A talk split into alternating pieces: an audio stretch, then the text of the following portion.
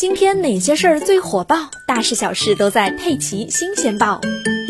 你屁股下面坐的办公椅还安全吗？最近央视曝光了一批不合格的办公椅，如果只是质量差也就算了，关键是啊，这些办公椅可能会爆炸。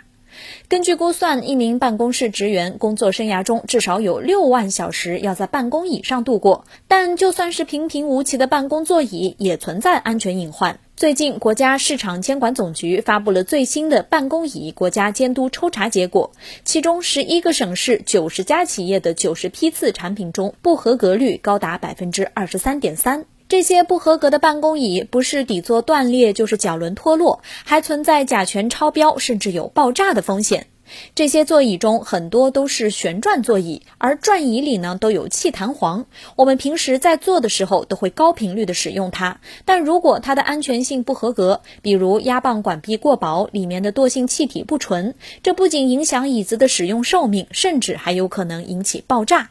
二零一七年，安徽一家公司就发生了办公椅爆炸的事情，椅子断成两截，旁边的电脑主机箱也被炸毁了。除此之外呢，转椅不合格产品最多的项目啊是阻燃性。阻燃就是字面意思，阻止燃烧。如果办公椅阻燃性能不合格，遇到火灾发生时，不但起不到阻止火势蔓延的作用，相反还会助长火焰燃烧，可能会造成严重的人员伤亡事故。这样说来啊，小编突然有点想念上学时候坐的木板凳了。